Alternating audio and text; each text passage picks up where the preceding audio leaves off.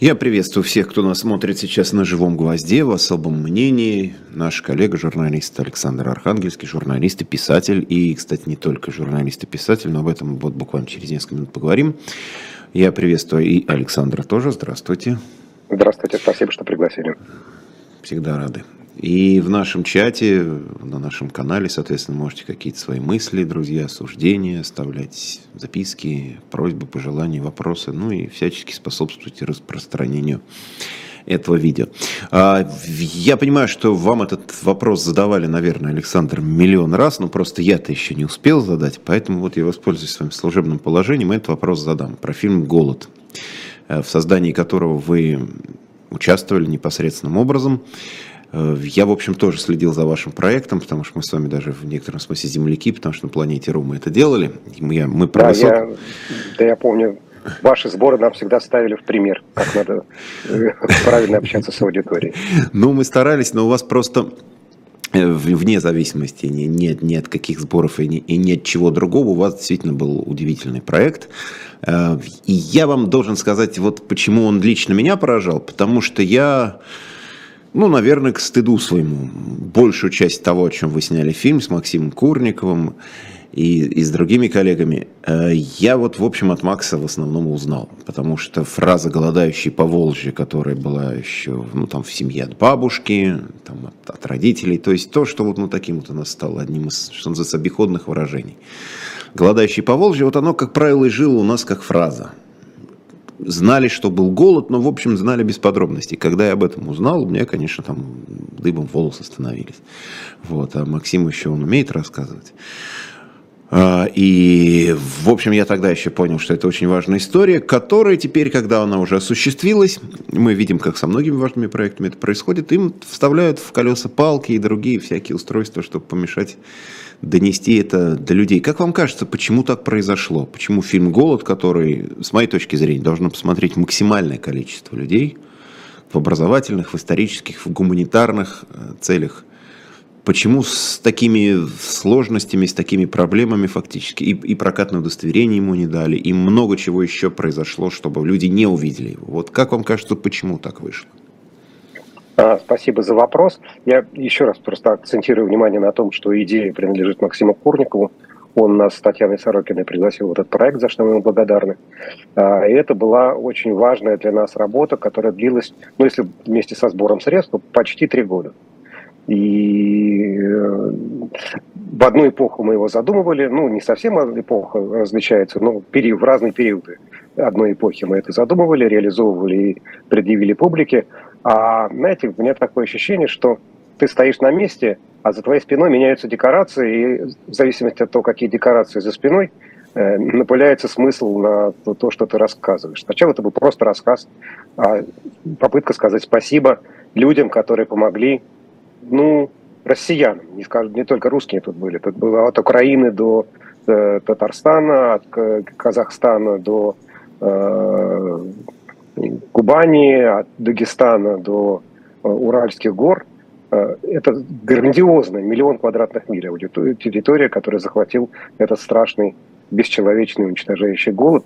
Но мы и про бесчеловечие рассказываем, потому что э, без этого невозможно, но и о том, как все-таки мир проявил солидарность и, как я говорю, проявил благо, благую беспринципность, потому что над идеологиями встав, в центр истории поставили обычного человека, который может быть глупым, умным, подлым, хорошим, каким угодно, но ему нужно протянуть руку, когда он умирает от голода, а потом уже разбираться до. Э, разбираться нужно и после, разбираться нужно с его взглядами, но в момент, когда он умирает от голода, просто нужно протянуть ему руку. И это произошло, и это одна из великих страниц истории 20 века, угасающих, катастрофических и великих. Почему палки в колеса начали вставлять? Прокатное удостоверение дали. Дали и без всяких замечаний, потому что ну, смотрел просто нейтральный э, чиновник Минкульта и ничего там э, страшного, катастрофического, разрушительного не увидел. Я предполагаю, что, ну, во-первых, все-таки битвы памяти э, довольно жестокая вещь. Э, мы знаем, как э, прессуют ну, в отрицательном пределе. Это история с историком Юрием Дмитриевым, история с мемориалом, э, ревность к тому, как конфигурируется история служб людей структур в 20-м столетии, это предмет бесконечных, бесконечных споров и войн. Э, видимо, в одну из таких войн мы и попали.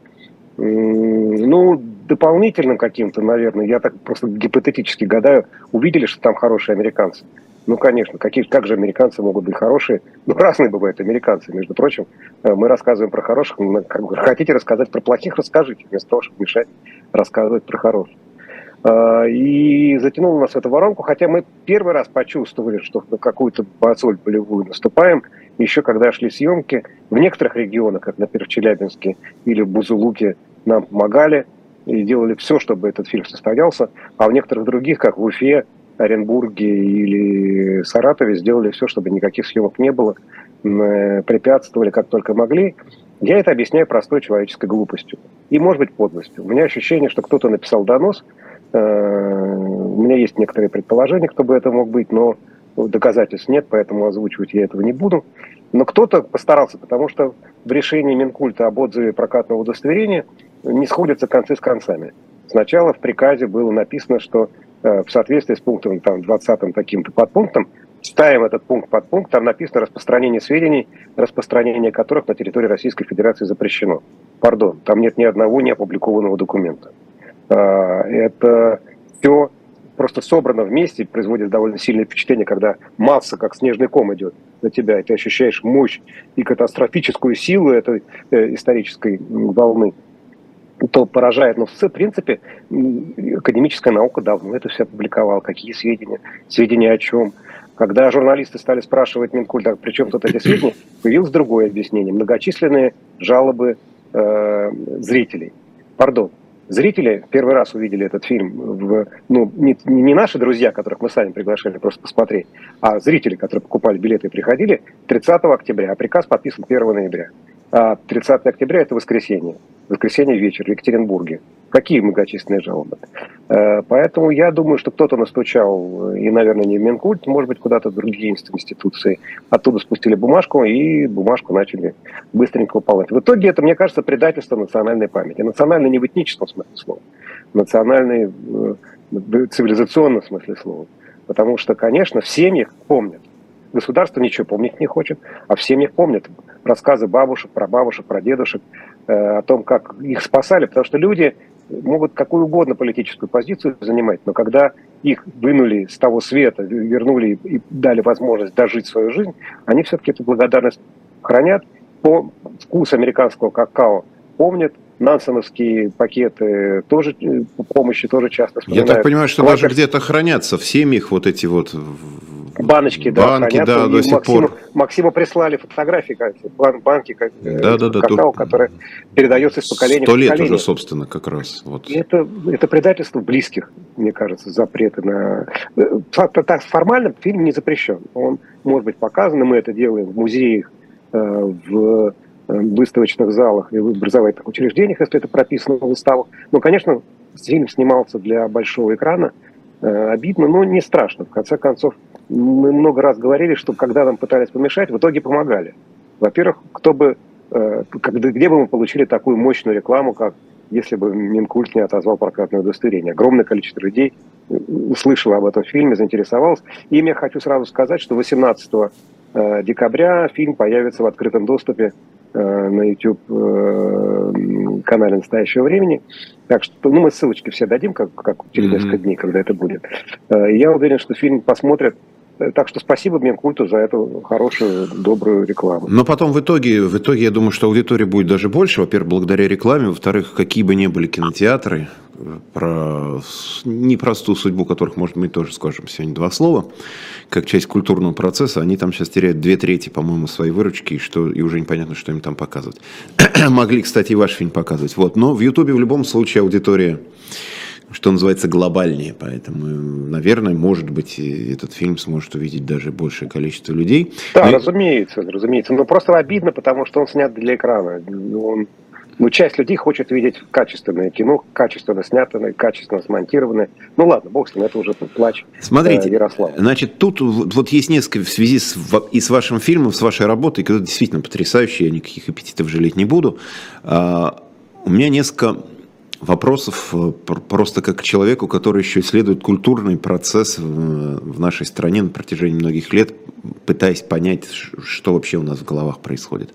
Вот смотрите, значит, чудовищная совершенно трагедия, затронувшая несколько регионов, как вы сказали, там миллион квадратных километров. Э, тысячи тысяч людей погибли, умерли. Мы почти ничего... 5 миллионов. 5 миллионов, 5 миллионов человек. Ну, я говорю, тысячи и тысячи. Да. 5 миллионов человек погибли от этого голода. Мы почти ничего об этом не знаем. Широкий имеется в виду массы. Вот если выйти на улицу спросить, знаете, ну, может кто-то, опять же, голодающим по Волжье все ограничится. Не все даже у нас знают э, с нашим уровнем образования, где по Волжье находится. А, мы не помним вот о таких вещах. То есть миллионы людей ушли, и мы просто ничего про это не знаем. Вот как так может быть? Что, что это такое? Нам это не нужно. У нас действительно ничего человеческое в жизни не стоит. Что 5 миллионов куда-то там списалось когда-то, пусть давно, но потомки остались, корни какие-то остались. Люди просто. Вот это трагедия каких в, в истории многих народов просто никогда не было, слава богу. А у нас было и не одна такая. Мне-то кажется, что вот у меня другое ощущение, несколько, несколько не, не совсем другое, но несколько другое ощущение, что семейная память вот на, на частном человеческом уровне, что могла, сделала. Сохранила, передала, мифологизировала, что часто бывает очень важно для сохранения сюжета. А государственная память э, ничего для этого не сделала, более того, сделала все, чтобы это забылось, затерлось. Единственный голод, о котором готова раска- рассказывать была советская власть подробно, это был блокадный голод и действительно великий, страшный, объединяющий, разделяющий людей до сих пор. А, и, но не, не о голоде 46-47 годов, который был ужасающим. На фоне этого, конечно, надо смотреть кубанских казаков с их сладкой сказкой про хлеборобов. Да, снято в то, же, в то же самое время. Да, вышел 49-й цветной фильм. Э, цветной, тогда, тогда цветных фильмов вообще было не так много. Это, по-моему, чистая вообще агитка была. Не было. И это, это в огромные вложения государства, э, чтобы забыть, вы, выдавить этот голод из памяти. Э, блокадный, как я уже сказал, голод украинский, ну и шире, чем голодомор, э, шире, чем только территория Украины 32-33 года, и казахский голод 30-31. Ну просто вдумайтесь в цифру. 40% казахского населения исчезло в, эти, в этот великий голод 30-31 годов. 40%. Мы не говорим, что они умерли, мы не знаем, там статистики вообще никакой нет, но они куда-то собрались и ушли, исчезли. Кто в Китай, кто в Калмыкию, кто еще куда. И про несчастье, как-то связанные с общей жизнью, рассказывать не любила ни советская власть, ни постсоветская власть, ни, ни новейшие историография. То есть, ну, еще раз повторюсь, с точки зрения академической науки все отлично. Мы вот тоже, когда собирали материал, в этом убедились. Академическая наука свой долг выполнила по, по все стороны границ. Э, а государственная политика памяти игнорирует это. Это раз. Два. Затирать память об иностранцах, которые участвовали в судьбе миллионов русских, мы русских в широком смысле, как прилагательные, там, татары, башкиры, и этнические русские, э, калмыки, чуваши и так далее, и так далее. Ну, для иностранцев мы вообще все русские, такие да, общие понятия. Все, ну, просто чтобы не было обид, я ну, да. под русскими в данном случае имею в виду всех, и этнически русских, и этнически не русских. А, и эта память э, начала затираться уже в 20, в середине 20-х годов. То и, собственно говоря, как только миссия закончилась в 23-м, сразу начали ластиком на полях все пометочки стирать, стирать, стирать, стирать. В итоге сузилось до причем в первом издании Большой советской энциклопедии э, была статья, по-моему, Радок, если я правильно помню, э, об американской администрации помощи. Абсолютно справедливая, абсолютно логичная, абсолютно корректная, с правильными цифрами, с правильной оценкой происходившего. А потом все начали. Может быть, оставили немножко память о Нансене, потому что он не очень ругал советскую власть. Но и то скорее в связи с беженцами, потому что в Москве вот есть памятник Нансену, но эту армянская община поставила в благодарность за спасение беженцев, за нансеновские паспорта, за потому что человек спасал и от голода, и от э, бедствий, бездомья. А, а, Но потом его а, у нас вообще знают как полярного исследователя и в этом, так да, сказать, качестве. Ученый, да, да, ученый, человек. поэтому вот в таком, в, таком, в таком разрезе о нем было можно всегда говорить и говорить. Вот. Но государственная политика затирания памяти была, тем более, что, конечно, никаких иностранцев никто уже в 30-е годы не допускал. ни в Голодомор, ни, ну, мы широко называем Голодомор, э, ни в казахские степи. Мы случайно, да, есть фильм Агнешки Холланд э, «Мистер Джонс», о журналисте, который рассказал об украинской части голода. Э, но и он же случайно попал практически туда, и никто его допускать не собирался. Ужасная политика памяти, ужасающая, воспитывающая э, человека, который находится только здесь и сейчас. У него нет прошлого, но у него поэтому нет и будущего. Его хотят запереть в этом настоящем, чтобы он принимал то настоящее, какое есть. Не мечтал и не вспоминал. Ни мечта, ни воспоминания недопустимы в этой системе э, государственных ценностей. Ну что, мы видим результаты э, разрушать, разрушающего воздействия государства на национальные. Вот я как раз о, об иностранной помощи, это вообще удивительно, потому что это вот, вот самый разгар гражданской войны, и советская власть, не признанная практически никем, соглашается принять зарубежную помощь, а зарубежная общественность соглашается оказывать эту, эту помощь при всех вот этих вот не просто там катастрофических противоречиях политических, такая просто вот в разгар войны, по сути. И ну, это для меня это, конечно, была одна из самых поразительных, просто вот таких вот, не знаю, как идеологических моментов, что ли, этой истории. А я... Пом, пом, извините, сейчас перебиваю. Помните такую статью Нины Андреевой «Не, не могу поступаться Спецпринципами, да, да, да, да. Да, а здесь я могу поступаться принципами, потому что главный принцип – это человек. Это то, о чем мы тоже забыли прочно и давно. Я вот в связи с этой историей, конечно, несопоставимо, ну, хотя это ближе к нам, безусловно, трагедия, но несопоставимо по масштабу, я вспоминал лодку «Куртк». Это мы потом уже узнали, что моряки-то погибли почти сразу, во всяком случае, быстро.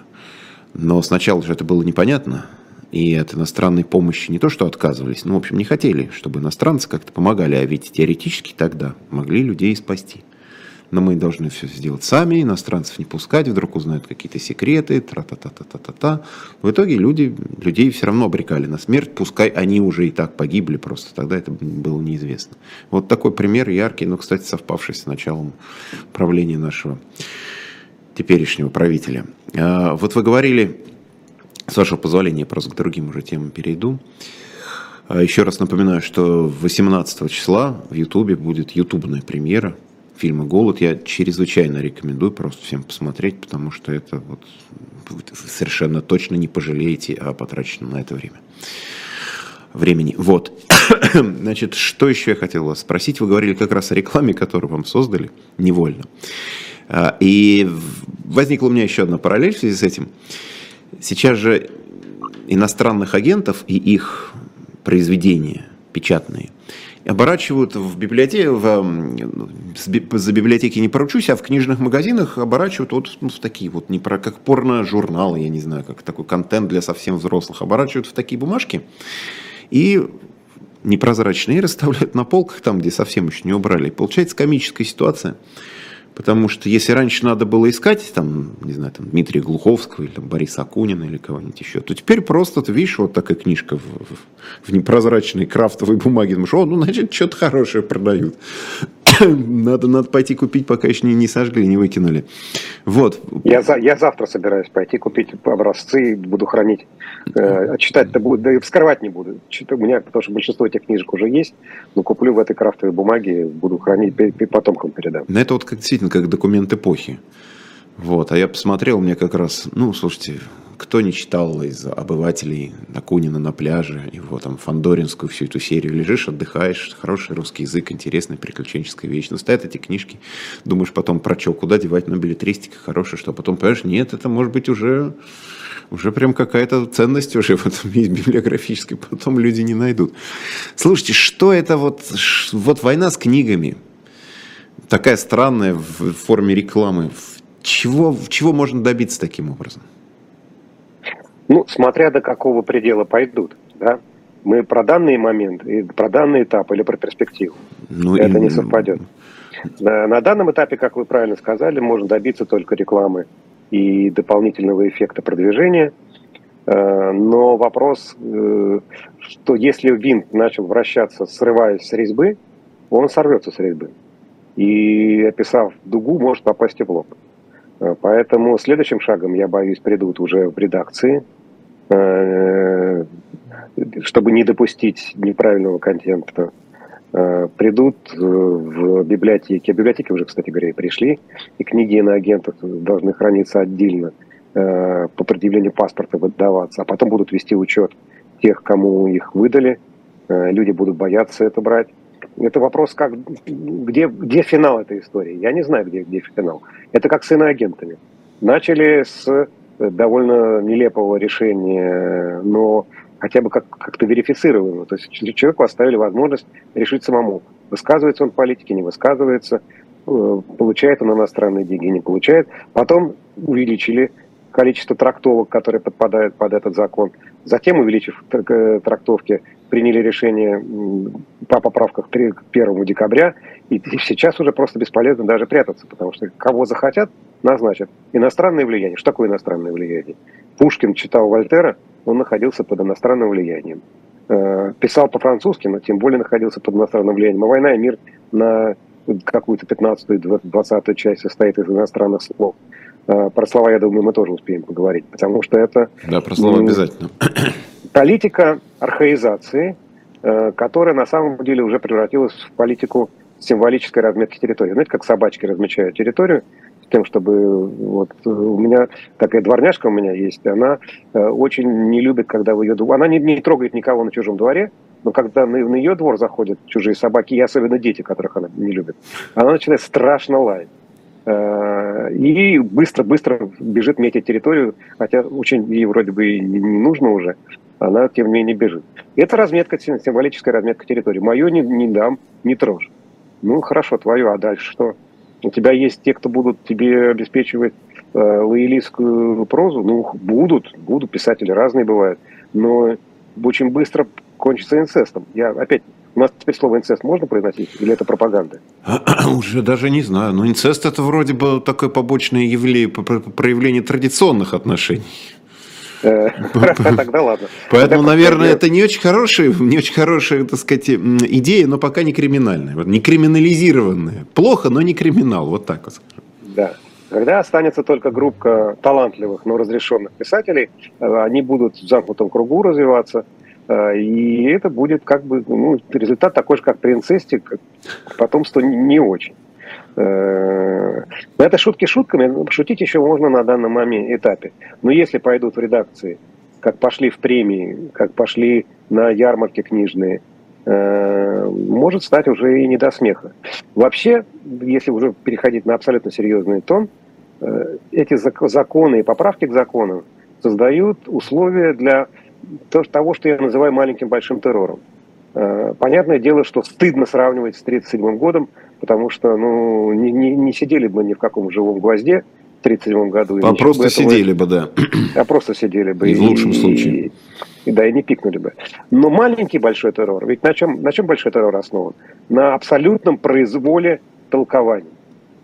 Ты виноват уж тем, что хочется мне кушать. Вот ты будешь назначен врагом народа, дети твои детьми врагами народа, члены семьи будут назначены членами семьи врага народа. Почему? Потому. Однажды где-то ты встретился не там, не, не в темном коридоре, не с тем человеком, два слова сказал, и ты уже враг народа.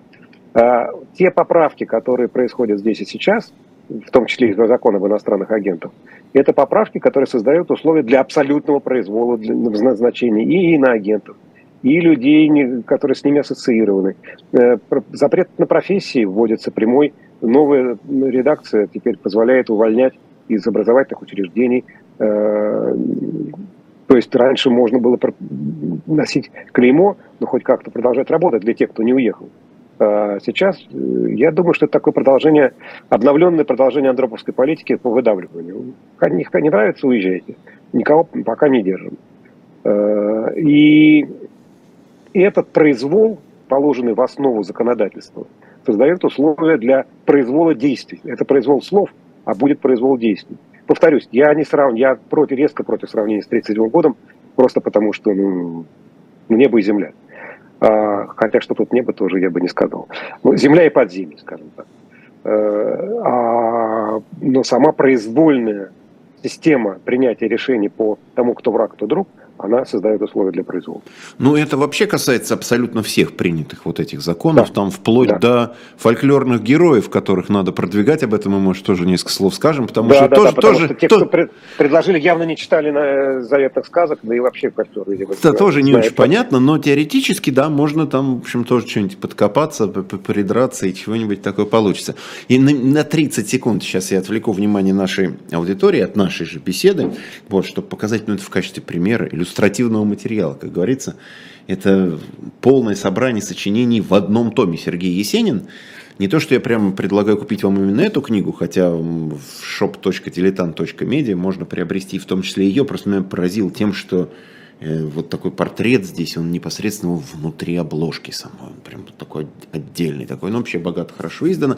Вот таких вот книг в магазине «Дилетанта» немало. И поскольку ну, как ни крути, а Новый год приближается, и какие-то подарки хочется все равно близким людям подарить, а книга это не худший подарок в любое время и при любых событиях, как бы они ни развивались, то, в общем, почему бы, почему бы нет. Я вам Есенина еще раз покажу, потому что он действительно меня произвел такое глубокое внешнее впечатление, ну, а внутри, это, конечно, любитель, а внутри, ну, там вот Есенин.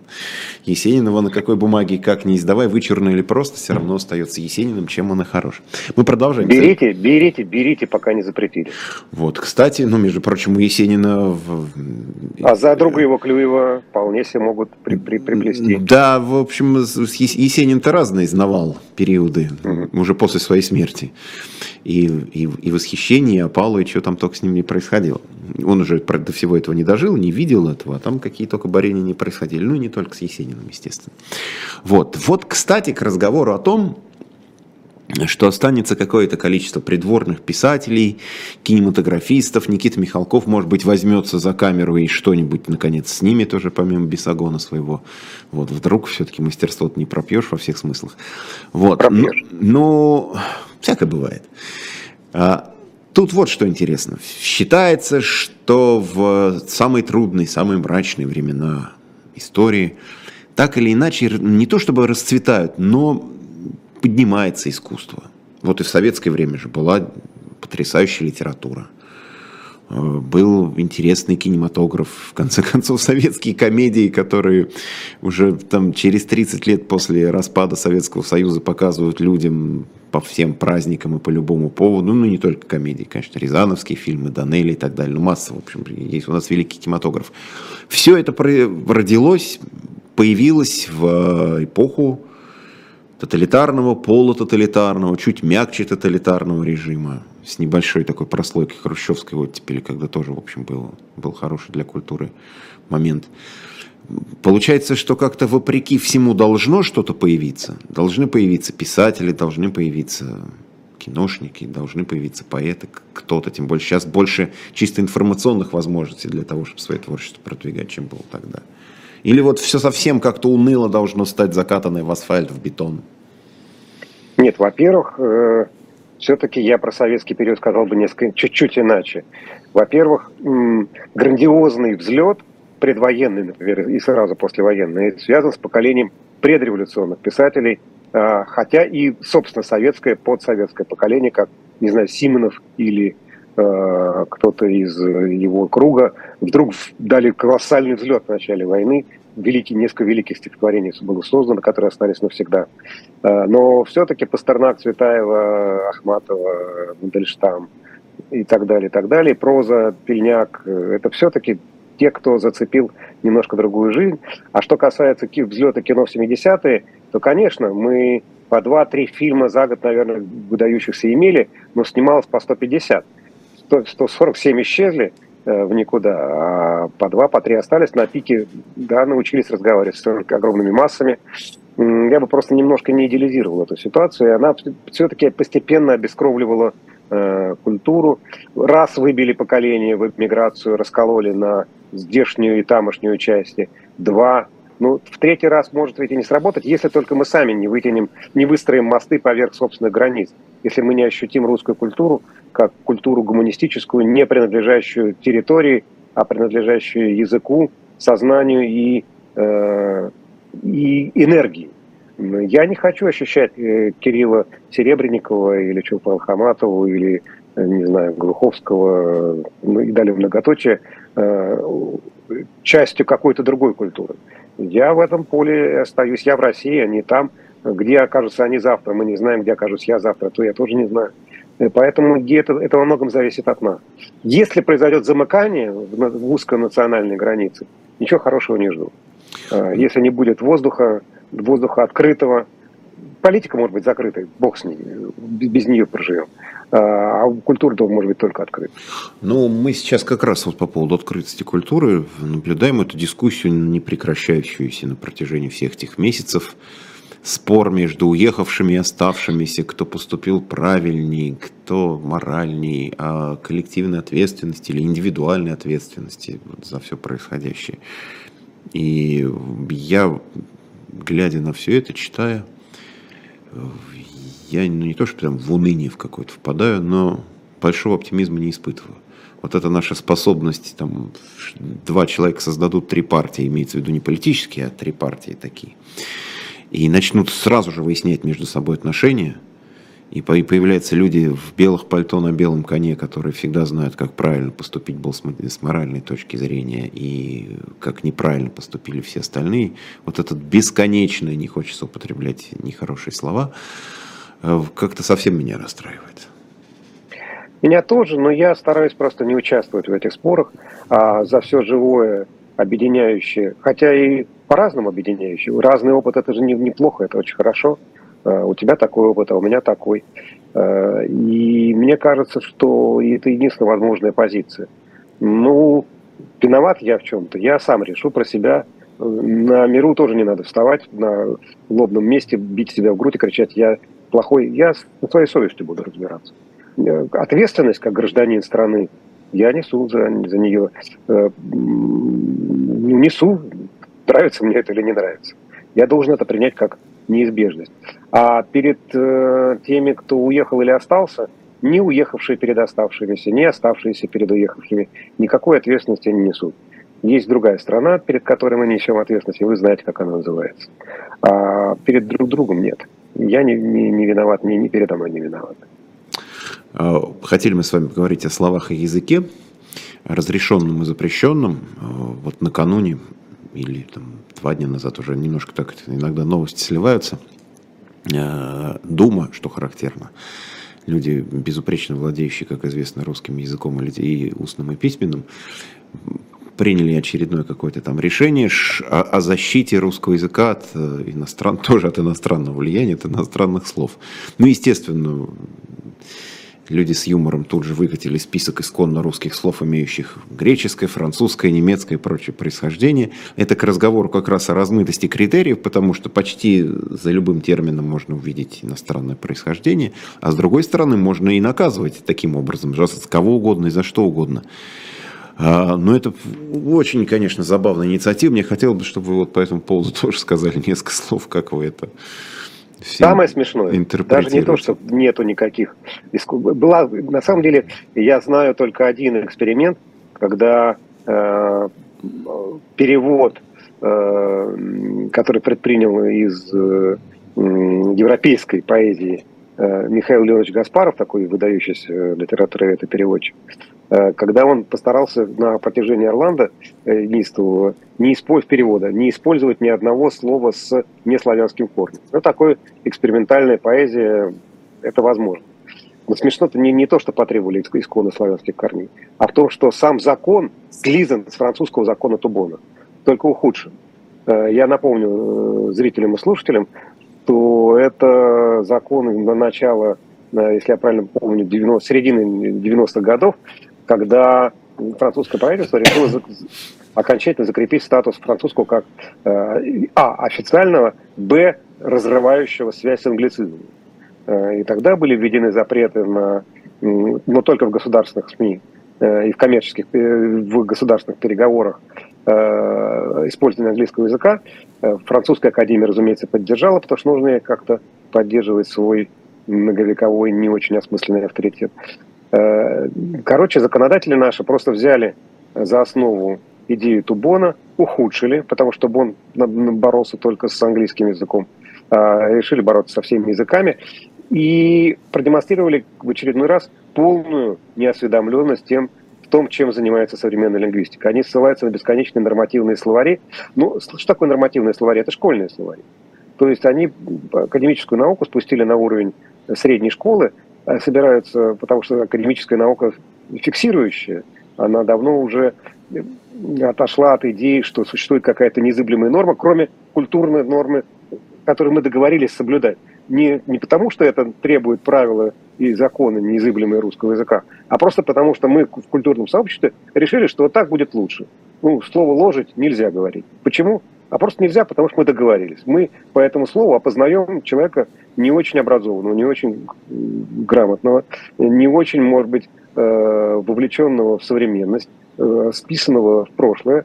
Окей, хочешь говорить ложить, говори, только мы будем на тебя смотреть косо. И ну, все. в общем, невежество ненаказуемо. Невежество ненаказуемо. Так же, как и глупость. А, сама, да, сама идея, что существуют какие-то незыблемые нормативные словари, по которым можно что-то определять, это садитесь два.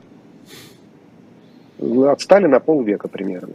Это все равно, что споры про кофе среднего или мужского рода. Двойно.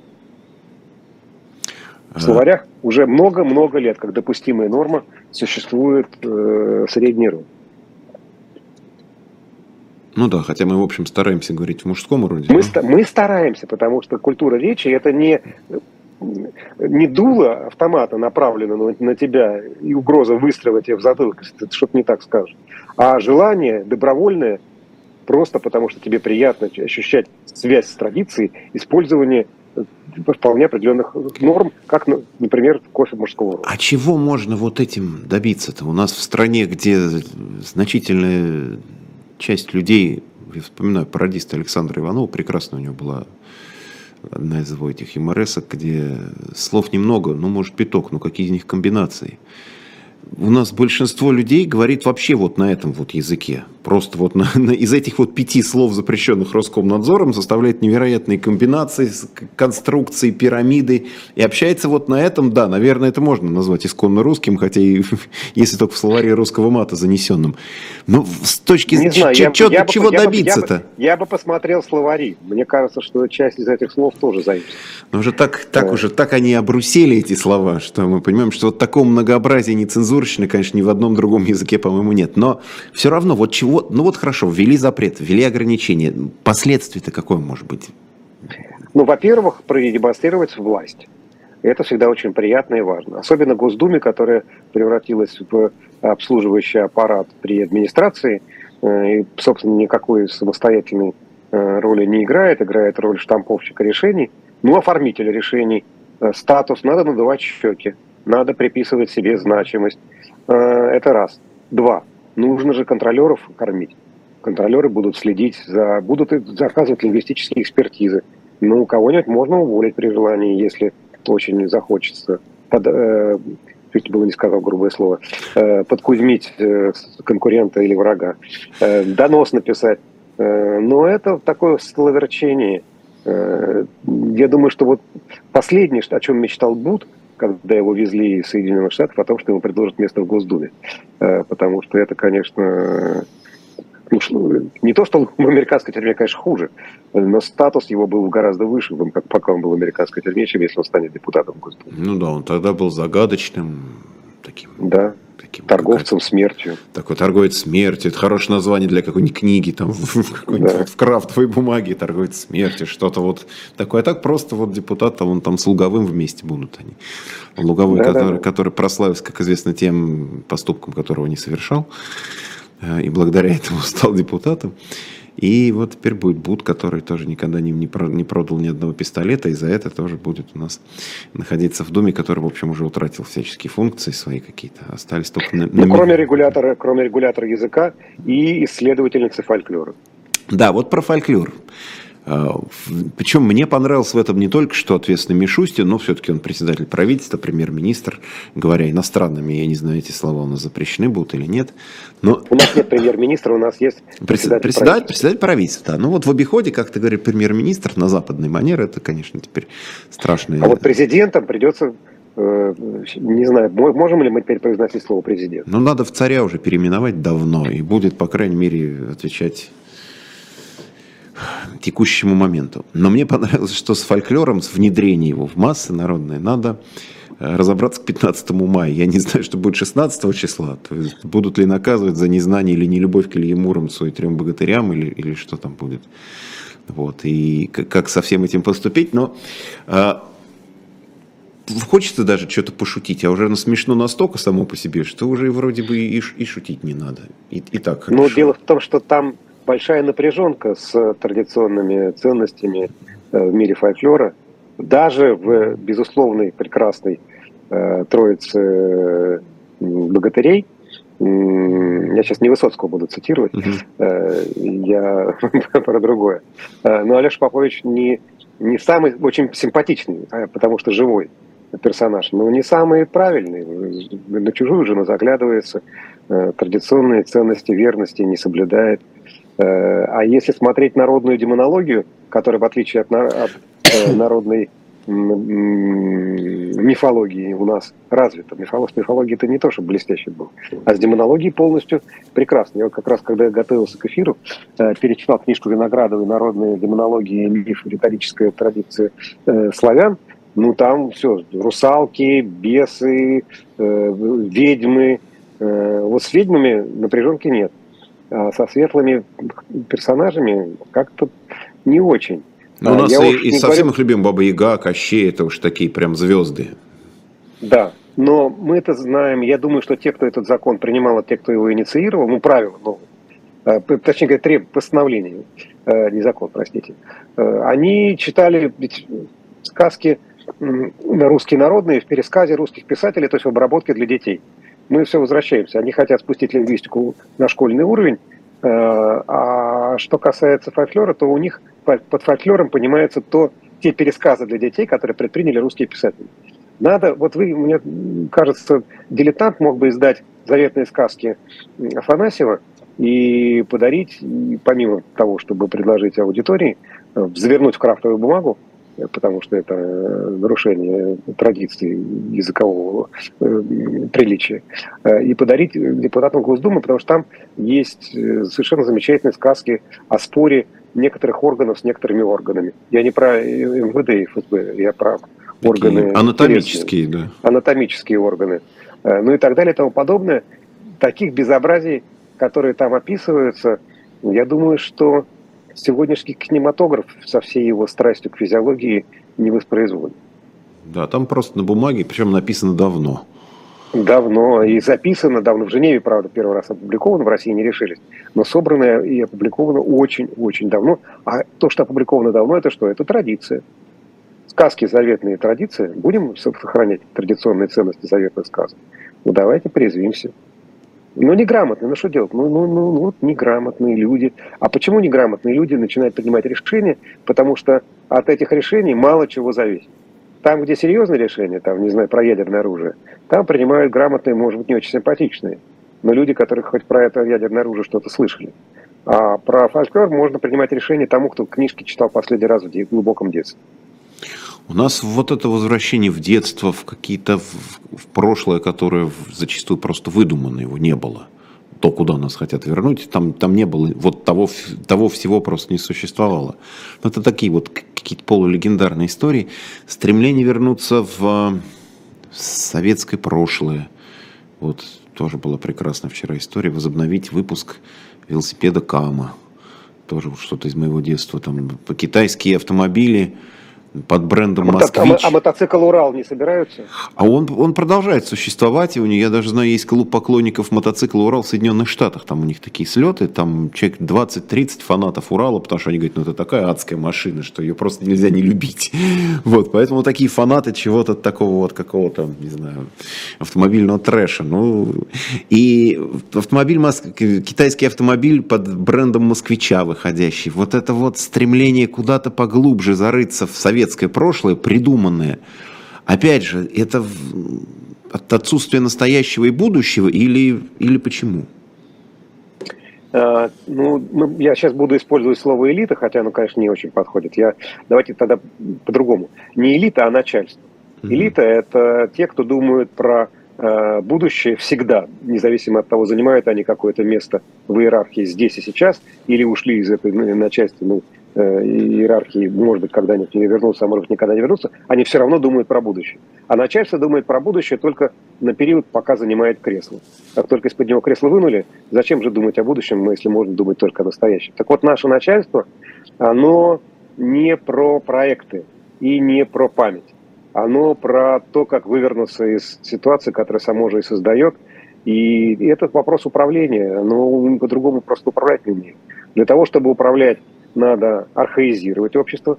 Чтобы архаизировать общество, надо его примитивизировать. Чтобы примитивизировать, нужно выбить все интеллектуальные способы возражения, оставить только примитивные, готовые э, воспроизводить клише, э, придумать примитивный, легендарный, даже не мифологический, легендарный Советский Союз, каким он не был никогда и быть не мог, потому что жизнь всегда сложнее, чем любая схема. И в этой условной модели, придуманной несуществующей модели, принимать придуманные несуществующие решения, но в какой-то момент, в какой-то момент дамба уступает место потоку. Поток разрывает эту дамбу, сносит все и врывается в живую жизнь. И в этой живой жизни начинают гибнуть люди, в этой живой жизни начинаются миллионы беженцев появляются, в этой живой жизни э, раскол в интеллектуальном сообществе, потому что одни уехали, другие остались, а третьи не знают, как им себя вести. Э, ужас производится из пустоты, из этой хтонической, глубинной, самоуничижительной и самоуничтожающейся пустоты вырывается в реальную историю хтоническая катастрофа. Вот как это происходит, я не знаю. Это можно себе представить как метафору, потому что метафора больше подходит, чем рациональное описание к тому, что мы сейчас переживаем. Но вот это меня пугает, потому что над фольклором, э, которых хотят превратить в защитника традиционных ценностей, можно посмеяться. Лингвистические опусы Госдумы можно пропустить мимо ушей или тоже похихикать. А тут не похихикаешь, потому что мы хихикались так, что глаза полны слез. Смотрите, еще один любопытный, конечно, момент для, с моей точки зрения. Э, советская, советская власть, как вот сформулировать это, советский строй, советский режим – при всех его разных вещах, он, может быть, давал образ ложного, неосуществимого, но все-таки будущего. Это была странная идея жить не ради, не, вот, не ради себя, ради сейчас, вот своих детей, семьи, а вот наши потомки, наши внуки будут жить при коммунизме. То есть все-таки какой-то план на будущее был. Люди смотрели в неосуществимое, но смотрели вперед. У нас же сейчас идет борьба за светлое прошлое – то есть про будущее вообще разговора нет. Оно у нас есть только в будущем времени. Мы, да мы все освоим, да мы построим, да мы сможем не хуже других, да мы вот это сам, но при этом ничего не происходит. То есть даже нет, как бы, чего мы будем делать. Да мы вот эту машину сделаем, да мы вот ракету запустим. Ничего не происходит, ни машины, ни ракеты, в лучшем случае китайской, собранной там отверткой. Нет будущего, но идет такая борьба за прошлое. Именно вот, потому, что нет будущего. Вот такая, но если это такая пародия на Советский Союз строится, ну вот все-таки там-то какой-то план был, там рисовали какие-то пятилетки в четыре года, которые надо было там выполнять. Догнать и перегнать Америку, там Никита Сергеевич обещал. Все равно не догнали, не перегнали. У нас в начале правления Путина говорили о том, чтобы догнать Португалию, хотя бы самую на тот момент бедную страну Евросоюза. Он, правда, потом расширился еще более, за счет еще более бедных стран, но тем не менее. И Португалию не догнали, потом бросили эту затею. И, и ВВП перестали удвоять, и вообще перестали об этом говорить. Ну и до какого же предела, до какой возможности, до какой точки будет борьба за прошлое-то идти? Чтобы в итоге получилось что? Когда мы потеряем настоящее, а мы, я боюсь, его потеряем. А, и в данном случае я осознанно использую «мы», хотя очень не люблю это слово. Мы вместе с теми, кто нас а, вынуждает на ту жизнь, какую мы сейчас ведем, а, обрекает на эту жизнь, мы, к сожалению, вместе с ними будем расплачиваться за их, за их решение. Вот тогда, когда потеряем настоящее, перестанем бороться и за прошлое. Тогда придется создавать настоящее, искать свое место в будущем. Вот тогда это и произойдет. А пока но пока химеры, да, химеры прошлого вполне себе э, выползли на улицы, и по этим улицам шастают тенями, э, огнями, и машут, бодают рогами и машут хвостами. Я сама ее нарисовала, сама ее теперь боюсь. Да? Я не точно цитирую Чуковского, э, это Бяка за каляка, э, да. Вот Бяку за каляку нарисовали, от этой бяки убегаем. Но самое существенное, что в отличие от той же советской власти, которая, повторять, не очень люблю, но да, в ней были некоторые преимущества, она все-таки говорила, это не должно повториться. Вместо того, чтобы, как сейчас говорить, можем мы повторить, можем, да. можем повторить. Во-вторых, она все-таки ну, наивно, а потом лжи, и при этом и наивно, и лживо в одно и то же время, но все-таки настаивала на идее справедливости, на том, что существует какая-то абстрактная правда, она, конечно, классовая, но, но она хоть как-то где-то да, существует. Э, и в отличие от сегодняшнего дня, когда можно перевернуть с ног на голову все.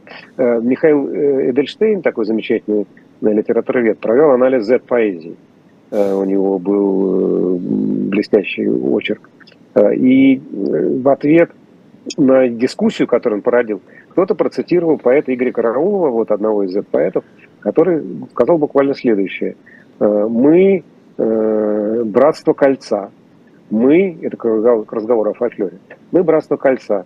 Мы призваны отобрать кольцо у эльфов и передать хозяину нашему Саурону. Ну, хорошо, признались. Как когда-то Владислав Юрьевич Сурков написал стихотворение «Наш хозяин Деница». Ну, я напомню слушателям и зрителям на всякий случай, что Деница – это Люцифер. Э, как-то я бы на месте хозяина, может, и обиделся, а хозяин, может быть, и не прочитал, а может, не, не знает, кто такой Люцифер, а может быть, и согласен. Можно назвать правду ложью, можно назвать ложь правдой, э, сколько угодно, от этого ничего не переменится. И в этом смысле соревнования с советским, реальным советским, нынешний режим проигрывает. Ну, поэтому и получается пародия. Пародия на какой-то. И даже не пародия не на советский строй, потому что мы не, не вполне определились, какое прошлое. У нас же мой, вот мой любимый пример всегда, я там, если почитать какую-нибудь телепрограмму, как, в честь какого-то очередного праздника, там прекрасно соседствуют фильмы, всегда об этом говорю, соседствуют фильмы про замечательных каких-нибудь белогвардейцев, и тут же рядом фильмы про красных командиров, таких же замечательных, хотя одни убивали других, и в общем они были друг против друга, и это не может быть рядом, потому что это одно другому противоположно. Ну, у нас и те герои, и эти герои, и те хорошие, и, и те хорошие, и то хорошо, и это хорошо. И уже теперь, может быть, не советская власть, а может быть, давайте уж прям сразу перескочив обратно из капитализма в феодализм, давайте возрождать сразу Российскую империю. Может быть, уже вот так вот, с царем, там, бывшим президентом, если переименовывать, отказываясь от иностранных слов. Придется, если империю восстанавливать, то, конечно, придется иностранное слово император Не годится. Тогда уж сразу в княжество. Ну, княже... вот княжество, там, правда, мы же тогда сразу вспомним про феодальную раздробленность. Княжество было а вот будет много, они были про... маленькие. Московское княжество было вот меньше Московской области, если еще ничего не путаю. Ну да.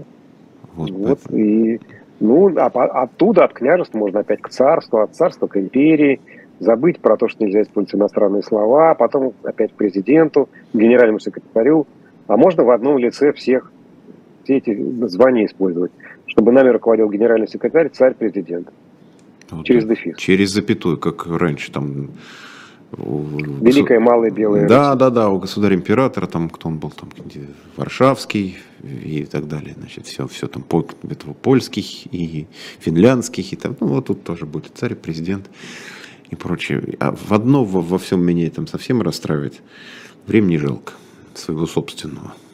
Просто для истории это наша жизнь, это миг, а для нас это наша жизнь, это вот все, все что мы проживем. И какой-то ну, так... у меня ответ один. Поскольку результатом является не любой человеческой жизни, э, не итогом, итогом является смерть, а результатом э, является не что-то созданное, что все равно быльем порастет, а сам человек, то мы следуем замечательной формуле э, маршака. За время пути собачка могла подрасти. подрасти, да. Вот мы и подрастем, вопреки всему. Ну что ж, увидим, куда денемся. Я благодарю вас. Александр Архангельский, писатель, журналист, был у нас сегодня на «Живом гвозде» в особом мнении. Я еще раз с удовольствием напоминаю, что 18 числа в Ютубе премьера фильма «Голод», в создании которого Александр принимал самое непосредственное участие. В общем, я всем рекомендую посмотреть. Это действительно очень Спасибо важно. Вам. Очень важное. Я бы даже употребил слово «произведение». Вот, спасибо, спасибо Александру, спасибо всем. Это русское слово произведение, заметьте. Произвел произведение. Ну да, ну уже теперь думаешь, да, развиваешься в лингвистическом смысле. Тоже, между прочим, вызывает интерес. А это вот даже такой чисто, ну, игровой посмотреть. Оно, не оно, придум... мы придумали или кто-то еще до нас за границами. Ладно, спасибо вам большое. Спасибо, Спасибо всем, кто нас смотрел. Ставьте всякие лайки, колокольчики и так далее, чтобы распространять видео с интересными людьми. Все, счастливо. Пошел ставить лайк. До свидания. Спасибо.